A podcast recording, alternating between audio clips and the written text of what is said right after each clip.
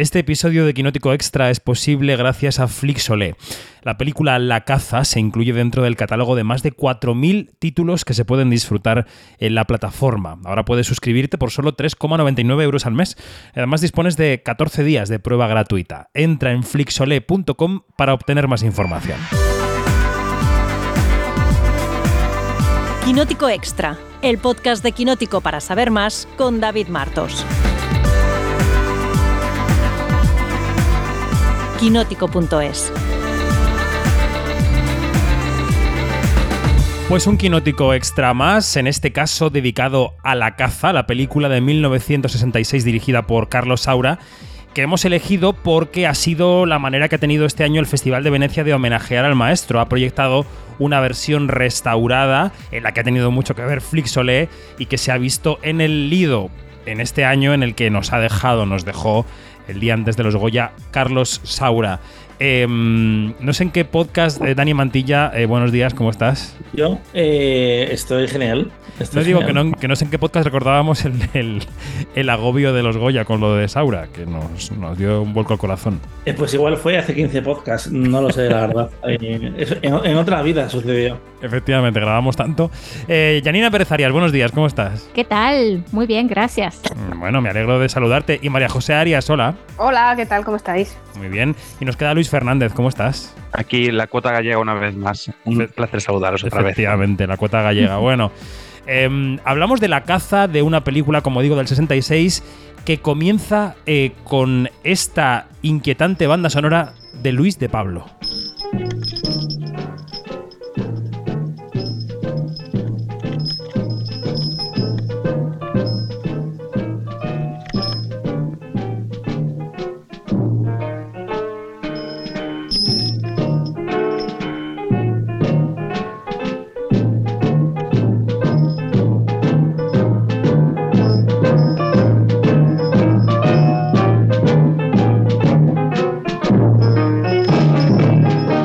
De, jaulas y de hurones que luego tendrán mucho que ver con la trama.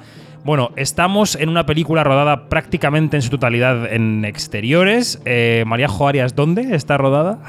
En mi tierra, en Toledo. todo aquello que veis era campo, ahora ya no, igual, pero en Seseña, Esquivias y ahora no recuerdo cuál era la tercera localidad. Pero, en Toledo era en Seseña y en Esquivias, en un, campo de estos muy, pues eso, muy manchego, que da un solazo que flipas y hay muy poca vegetación. O sea, un pedregal. ¿Un pedregal? Sí, un pedregal manchego, exacto. Bueno, depende de la zona de la mancha. Bueno, lo de qué es la mancha ya lo discutimos otro día, que no es el Bajo un sol de justicia, la película nos lleva a un verano en el que eh, tres hombres que coincidieron en la guerra civil combatiendo en ese mismo sitio, en ese mismo sitio al que van a cazar, pues quedan para cazar, cada uno con intereses contrapuestos, y uno de ellos se trae a su cuñado, que es un chico joven al que mm, interpreta Emilio Gutiérrez eh, Cava. Y estos cuatro hombres eh, coinciden cazando, coinciden hablando, hablan sobre la situación general del país, dibujan en el fondo, ¿no? Con sus comentarios un panorama de cómo era España en aquel momento. Vamos a ir poco a poco desgranando la película que tiene mucha amiga. Eh, Janina, empiezo por ti. ¿Habías visto La caza? No la había visto. No la había visto y de verdad que ha sido un tremendo descubrimiento para mí porque me parece una película tan pero tan adelantada a su tiempo, pero a la vez pegada a ese tiempo, ¿no? Es, una cosa maravillosa como Carlos Saura eh, no solamente retrata eh, una rabia contenida, como él lo, ha dicho, sino también cómo evade la censura de, ese, de esa época. Era un Carlos Saura de, de, 34 años que comenzaba apenas su filmografía. Eh, yo no sé, María José, si habéis visto La caza en una vida anterior, eh, si es primer visionado, ¿qué te ha parecido? Pues será mi primer visionado y, reconozco que la he visto fascinada. O sea, no me podía creer que era de la época en la que era. Eh, los personajes me parecen a cada cual más eh, reprobable, pero a la vez no podías dejar de mirar porque todos tienen como sus, sus dobleces y sus, oscuridades muy de la época. Me parece que está muy bien retratada la, época y, luego cómo, está rodada, que supongo que lo iremos desgranando más adelante, esos primeros planos que parecen de western, me parece que está la cámara hablándote a ti, que estás sentado en esa, en, ese, en esa manta en el suelo. Me ha parecido fascinante, la verdad. Mm. Luis, ¿tú te habías enfrentado a la caza antes? No, no, eh, primer acercamiento a esta película eh, calurosa, eh, desértica. Yo he alucinado bastante eh, a nivel técnico por cómo se conserva la película, por cómo está rodada, me parece alucinante. Esa fotografía en blanco y negro que es apabullante. eh, me, ha, parecido pues increíble, la verdad. Y sobre todo también, como comentaba Mariajo, ese guion que dibuja unos personajes tan complicados, eh, con tantas aristas y que realmente están atrapados en un espacio completamente abierto, que tienen por dónde escapar eh, en cualquier momento y no lo hacen porque están un poco atrapados en sus propias eh, miserias, digamos. Ese guion que, que Saura firma co- eh, junto a Angelino Fons, que también, por ejemplo, escribió con el eh, Peppermint Frappé. Dani, ¿la caza qué? Pues yo no la había visto, eh, estuve a punto de verla en Venecia porque, como decíamos, la incluyeron a modo de homenaje, pero era imposible meterla en el día a día festivalero. Pero me ha gustado encontrarme esta restauración que es magnífica, por cierto, porque efectivamente eh, es una copia eh, fantástica. Y a mí me sorprendió mucho la puesta en escena que, que hace Saura, que es una película completamente distinta de Prisa de Prisa, por ejemplo, que... mm, ya lo comentamos aquí en uno de los especiales de, de Quinótico y a mí me encanta y, y yo creo que ya me atrapa cuando llega el minuto 15 y los personajes empiezan a definir lo que es la caza para ellos, con uno además primeros planos mirando cámara y creo que es algo muy magnético y que me parece muy punky para ser una película del 66, que por cierto, como decía Janina, es muy inteligente a la hora de sortear la censura porque sigue hablando de las heridas de, de la guerra, eh, mientras la censura de la época, por lo visto, estaba demasiado preocupada por el título original que quería utilizar Saura, que era La caza del conejo. Y como le parecía que era muy sexual, eh, lo dejaron en la caza. Pero Saura le estaba metiendo un gol a la censura de la época. Y también creo que es importante colocarla dentro de su cine, porque no era ningún novato, pero todavía estaba encontrándose y buscando su identidad. Y ya estaba trabajando con. Eh, Elías Querejeta, que le pagó la mitad de la película, pero la otra mitad de los dos millones que costaba se lo pagó su padre. Es decir, que todavía no era el Saura reverenciado que se convertiría poco después, o en parte gracias a la caza. Bueno, Dani nos dejaba en suerte el hecho de escuchar la primera escena de la película que quería destacar, que es evidentemente esa primera conversación. Iba a decir conversación entre los cuatro personajes principales, pero es que como eh, señalaba Mariajo, ellos hablan entre ellos, pero también tienen monólogos interiores. También parece que están hablando con- contigo, que estás de espectador al otro lado de la cámara. Escuchamos esa escena en la que definen qué es la caza y atención a la definición de la caza del hombre. Para el buen cazador, la caza del conejo no tiene ningún interés. Un bicho inofensivo que lo único que intenta es esconderse. Los débiles no tienen nada que hacer en la vida.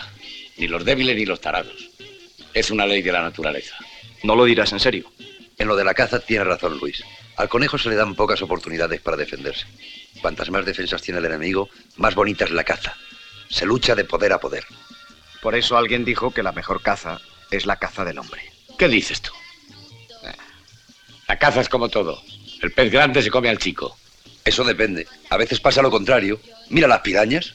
¿Y eso qué es? Cuéntaselo, Luis. Sabe mucho de esas cosas. Ahora le he dado por ahí por leer noveluchas de marcianos. Las pirañas son unos peces carnívoros que hay en el Amazonas. Cuando huelen la sangre, atacan en masa y devoran a un buey o a una persona si se tercia en un santiamén. Solo dejan los huesos. Con mujeres así se explica a uno que pase lo de las pirañas que dice Luis. Uf. Yo me dejaba comer a gusto, ¿eh, José. Yo las prefiero de carne y hueso.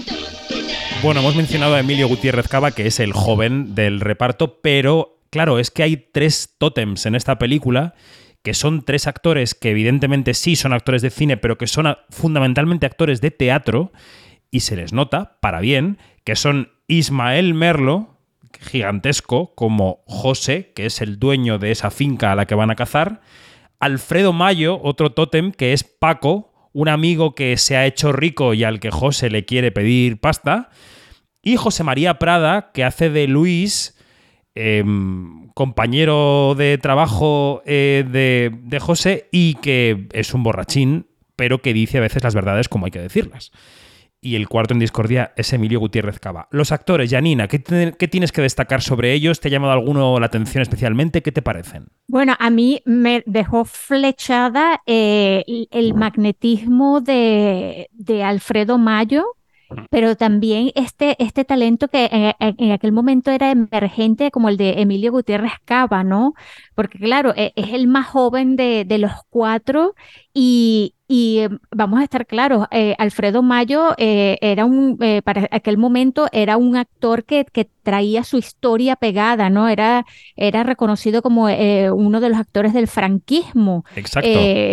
De hecho, él participó en aquella película eh, mm, de guion, con el guion del, de Franco, que, que tuvo, eh, tengo entendido que, tuvo- que, que- firmó con otro nombre. Entonces, claro, este, mm, eh, es muy gracioso esto que, que Alfredo Mayo esté en esta película y fue uno de los grandes defensores de esta película gracias a él también se le se, mostró en, eh, en ese en ese circuito de los productores y todo esto, y, él, él, él como que, como que arrastró la película, ¿no? La, la, hizo muy suya. Y claro, el magnetismo de, este hombre es impresionante, eh, y, y bueno, y es que los cuatro hacen una, una, hacen como una, la puesta en escena de, de- de- eh, de estos, de estos cuatro hombres es un mano a mano que de verdad eh, te deja con la boca abierta. Es impresionante lo que hace Alfredo Mayo, pero yo, a mí, mm, quien realmente me cautiva es, es Ismael Merlo. Es uno de esos, eh, de, integrante de una familia, de una estirpe de actores, que es un hombre que, que- que tiene que mantener su, su, mm, su su integridad. Él es monolítico, él es súper masculino, el dueño de la situación. Pero en el cambio, en cambio, en los monólogos interiores va mostrando su fragilidad, su inseguridad. Él está en la ruina, no sabe qué hacer. Eh, no sé, Dani, ¿qué, qué actor destacarías tú? A ver, mira, voy a hacerlo, ¿vale? Eh, eh, Venga, Dani, dale. me veo obligado a destacar a Emilio Gutiérrez Cava y sobre todo al departamento de vestuario de esta película, porque hace un trabajo sensacional escogiendo los shorts de, de Emilio Gutiérrez Cava, que son un personaje en sí mismo dentro de la historia.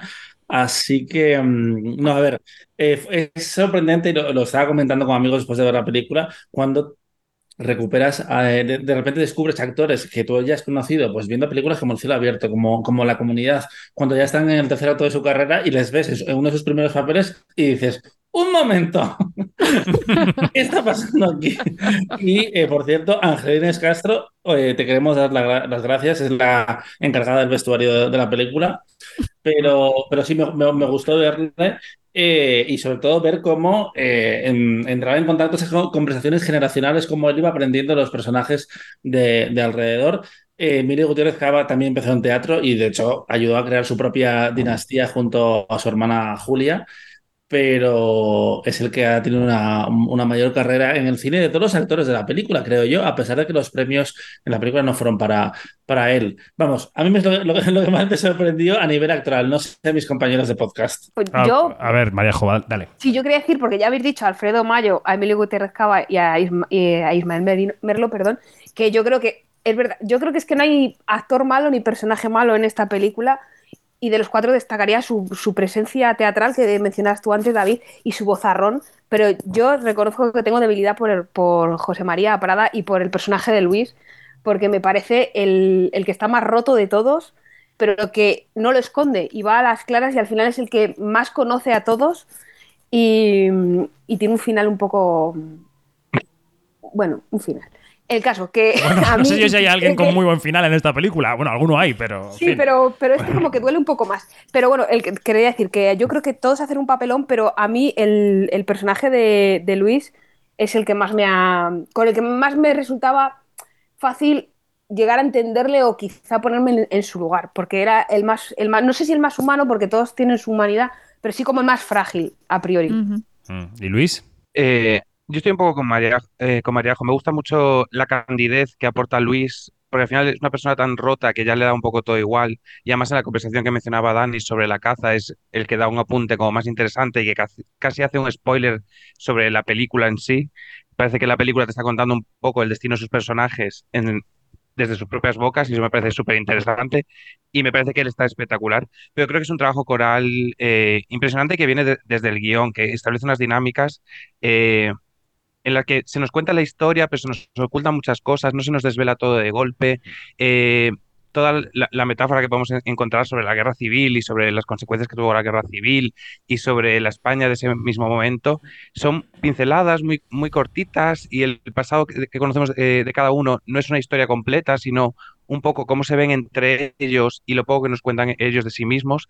Entonces me parece que ese guion que está tan bien trabajado, que permite que estos eh, personajes crezcan a lo largo de una película que es súper corta, porque el, el mérito de esta película es que en Sí, sí. 87 minutos creo que son, eh, construye unos personajes eh, dimensionales con, eh, con aristas súper complejos y creo que eso ayuda mucho a que estos cuatro actores les den vida. Mm. Entonces, me parece que los cuatro destacan muchísimo. Creo que eh, José María Prado está muy bien. Y si me tengo que quedar con otro, eh, me quedaría también con Alfredo Mayo. Por cierto, las medallas del Círculo de Escritores Cinematográficos em- desempataron, digamos, eh, y le dieron el premio al mejor actor a Alfredo Mayo. Ajá.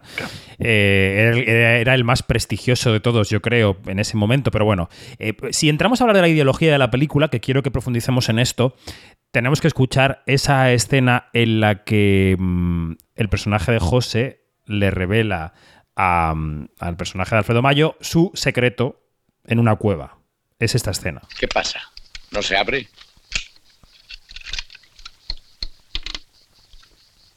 Alguien debe haber andado con esto. ¿Qué tienes escondido ahí? ¿No te habrás construido un refugio atómico?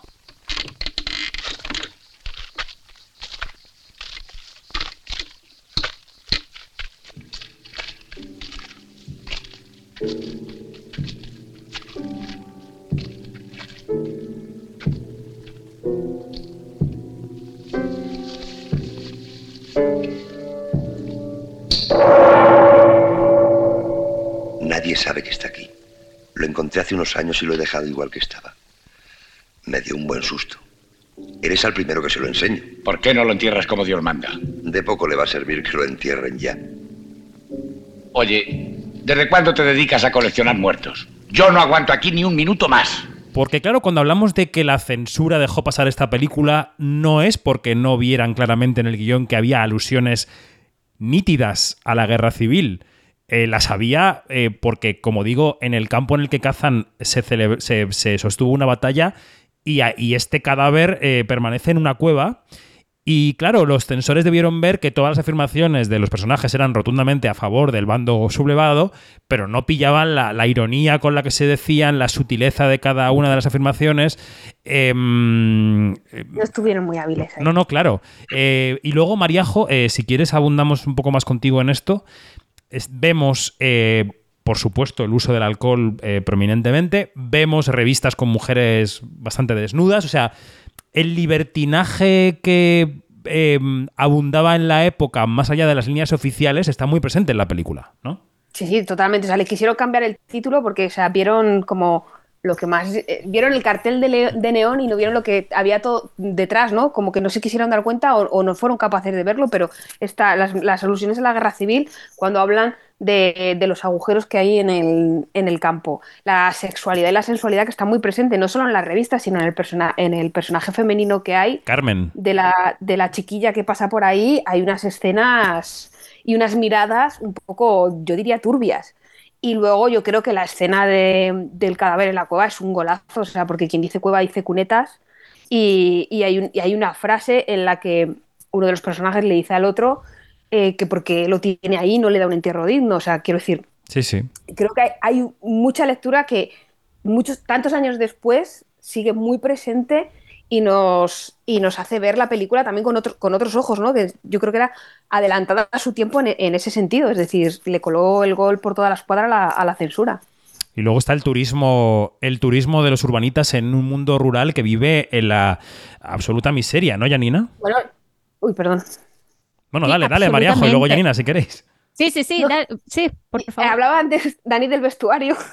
Yo quería decir que como persona de pueblo que ha visto mucha gente ir a cazar, el vestuario me llamaba mucho la atención, era como señoritos de caza, en plan con pantalones de como con, pinzas, eh, chaquetas, me pareció ver unos mocasines, eh, no sé, daban mucho a entender también de los personajes, ¿no? Es decir, es el señorito dueño de la finca que viene a cazar, que tiene a un criado que le, que le viene a cocinar la paella o el arroz con conejos, lo que sea que coman. Hablan de paella, pero yo no sé si un valenciano esto lo pasaría por paella.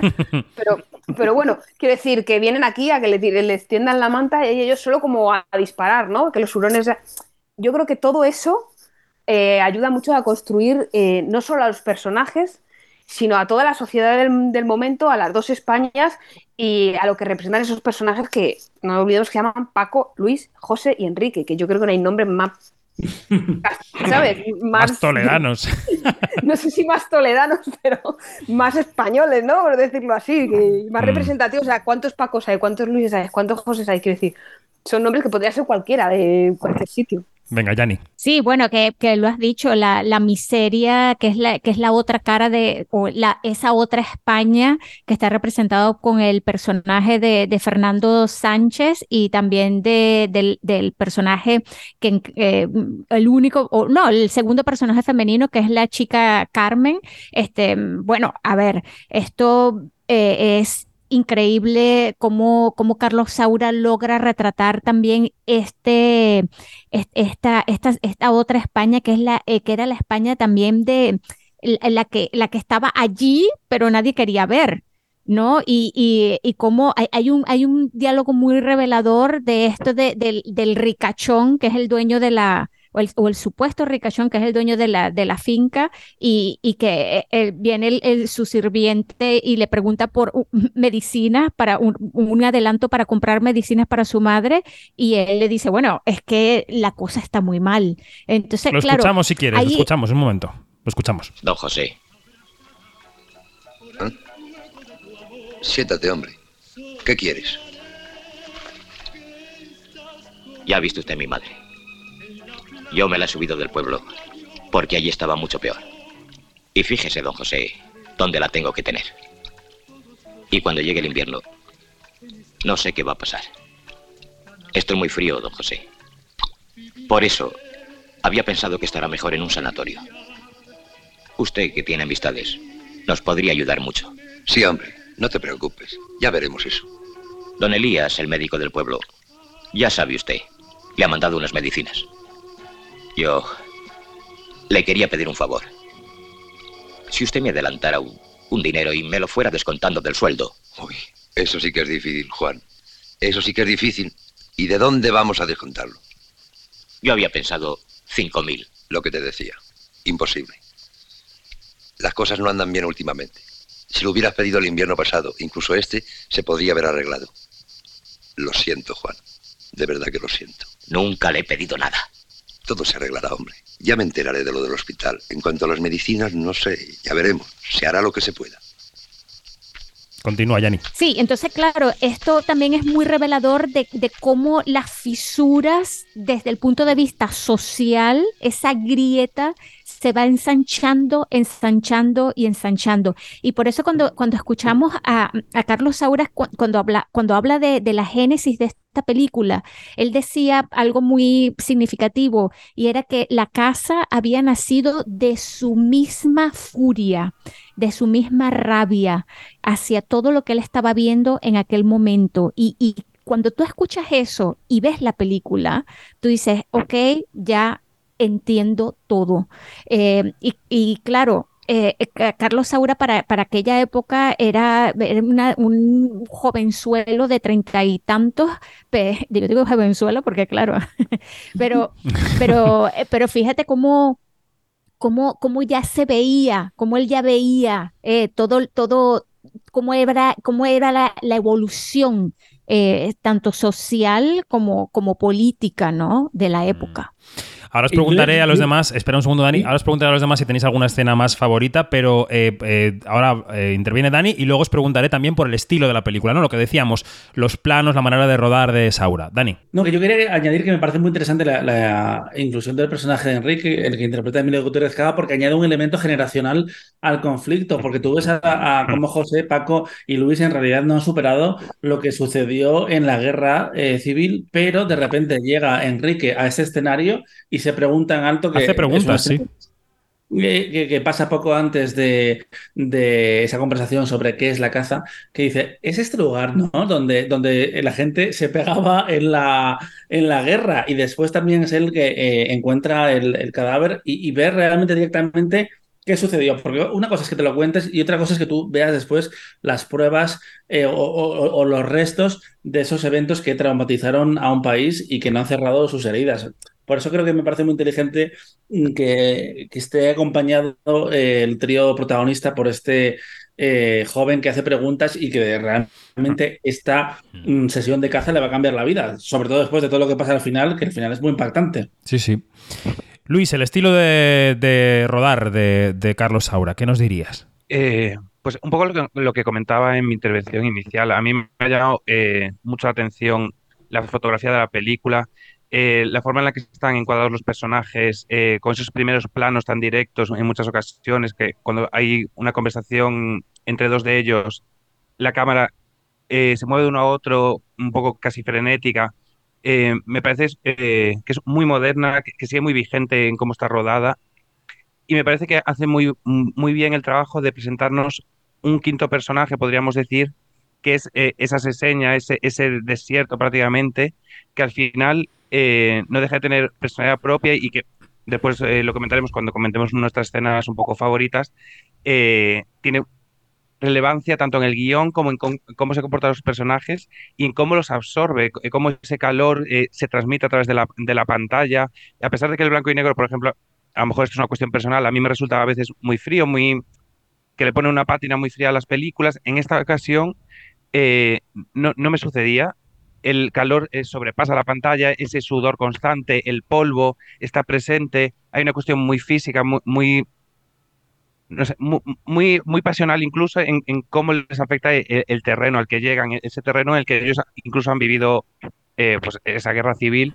Entonces me parece súper interesante cómo eh, Carlos Saura nos presenta eh, todo el entorno y cómo lo convierte en protagonista también de la película. Es que además todo eso, perdona, eh, que está contando eh, Luis, eh, añadido a la teatralidad, teatralidad de, de los actores, me ha hecho pensar, mientras estaba escuchando a mi compañero, en Tennessee Williams, como esa olla a presión que siempre Sí, hay sí. en sus obras de teatro y y en sus películas. Y es una cosa que a nivel Total. estilístico me fascina de la caza. Creo que esto se apuntó al principio del podcast, como para ser una película tan abierta que transcurre eh, íntegramente en espacios eh, exteriores, es profundamente eh, opresiva con sus personajes y con el espectador. Bueno, yo creo que tiene que ver con los monólogos interiores y le quería preguntar también por esto a Mariajo, eh, combinando el estilo con los monólogos, ¿no? Porque la película es también un ensayo sobre la masculinidad, ¿no? La masculinidad que se comunica exteriormente y la que ellos mantienen eh, en su interior, ¿no? Cuando ellos hablan consigo mismos y que además la cámara se acerca a sus caras de una manera casi eh, eh, como diseccionándolos, ¿no? Casi como de una, de una manera como lo haría un cirujano, eh, Mariajo. Sí, sí, totalmente. Me parece que es además una, una decisión estilística, formal y narrativa que, que es muy inteligente por- porque lo que hablábamos, ¿no? De que son personajes que, que estás con ellos solo unos ochenta y pocos minutos y te dan unas, unas pinceladas que tampoco son muchas, pero que, que te dan una visión general de cómo son ellos, ¿no? Y lo que representan, porque yo creo que al final cada uno de estos personajes representa una variedad de la misma masculinidad, que es la masculinidad de la época. Y esos, esos monólogos interiores que nosotros podemos escuchar, lo que dejan entrever es eso que llevan dentro, que sienten, pero que por la sociedad en la que viven, por el régimen en el que viven y por el, el ideal La de hombre que, educación, sí. que- y la educación, eh, lo llevan dentro, pero no se atreven a, a expresarlo, porque al final son sentimientos, y claro, los sentimientos no se pueden mostrar, no se podían mostrar. Un señor de 50 años en los 60 no podía mostrar sus sentimientos, ¿dónde iba con eso? Quiero decir. Entonces creo que eh, la película lo hace de una manera muy inteligente y también hace partícipe al, al- al espectador, porque es como que te lo está contando a ti, solo tú lo oyes. Entonces eres como uno más en esa, en esa cuadrilla. Mm. Venga, escenas favoritas de la película. ¿Quién quiere empezar? No sé si Janina, si tienes alguna escena preferida, algún diálogo preferido que quieras destacar, o Dani, eh, ¿quién quiere empezar? Yo creo que La- la, la- la- el- la la de escena, Jenny. la escena preferida, bueno, que ya, ya la has puesto, es, es, eh, es cuando cada uno de ellos habla de lo que, de lo que es una casa, ¿no? Y, y termina diciendo que, que la casa del hombre como que es la, como que es la más, la más perfecta, ¿no? Y hay, hay una frase anterior que dice, no recuerdo quién lo dice, que dice, los débiles no tienen nada que hacer en este mundo, eh, ni en la vida. Entonces Ujú. dice, ni los débiles ni los, ni los tarados. Entonces, fíjate que, Los todo tullidos, esto ¿no? Él está en tiene- contra de los Los tullidos, tullidos. es Paco, los, ¿no? tulli- los tullidos. Entonces, fíjate que esta frase eh, en esa escena también va muy, eh, muy en contraposición de, de todo, de todo ese mundo interior de ellos, y que era lo que decía Mariajo. Y, y- y es- entonces cada, cada escena completa eh, tanto lo que dicen como lo que sienten que no lo pueden decir.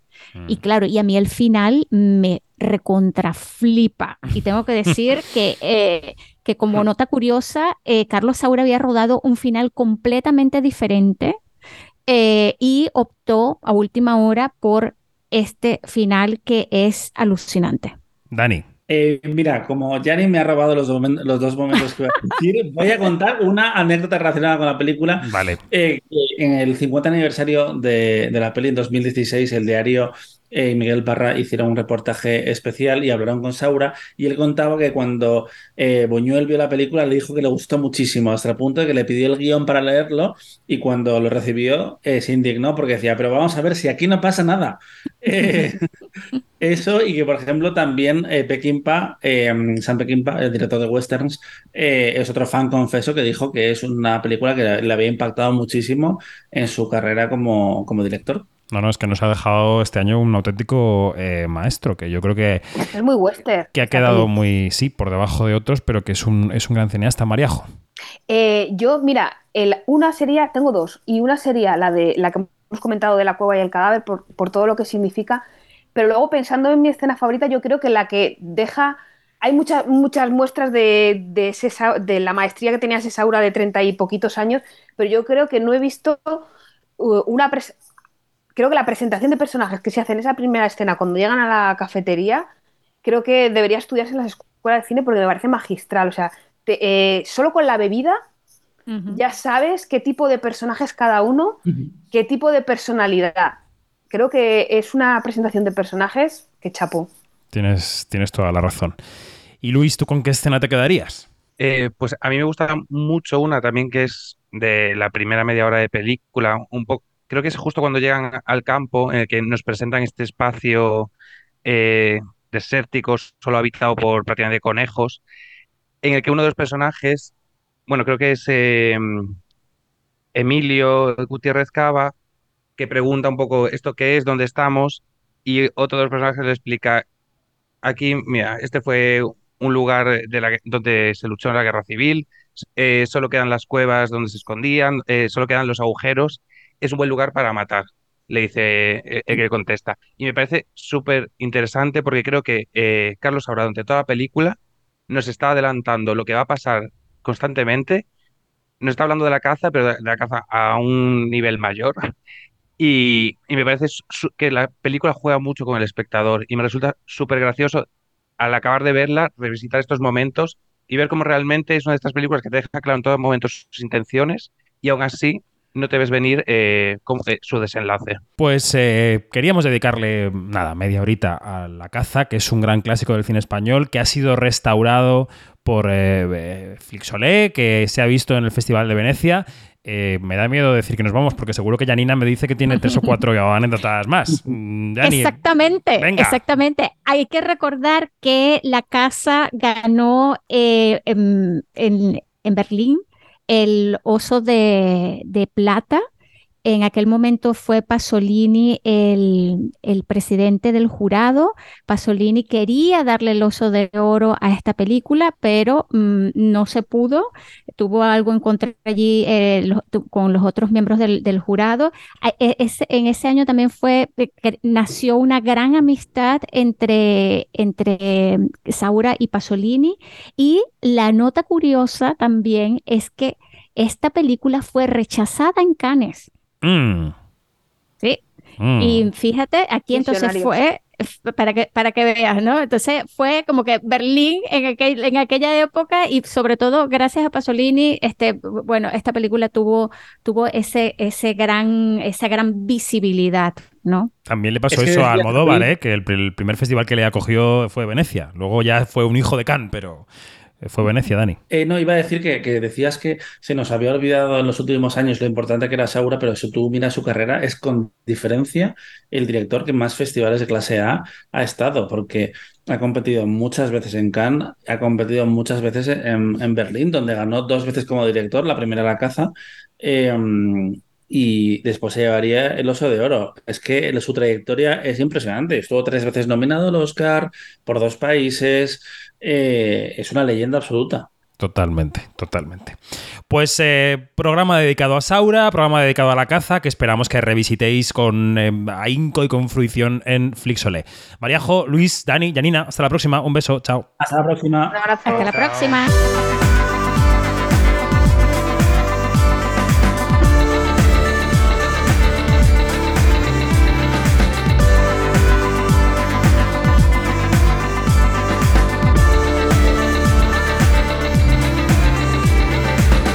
Todo, más información en quinótico.es, la primera con K la segunda con C, Quinótico, y en redes sociales somos ¿qué? Pues Quinótico, primera con K y segunda con C. Adiós.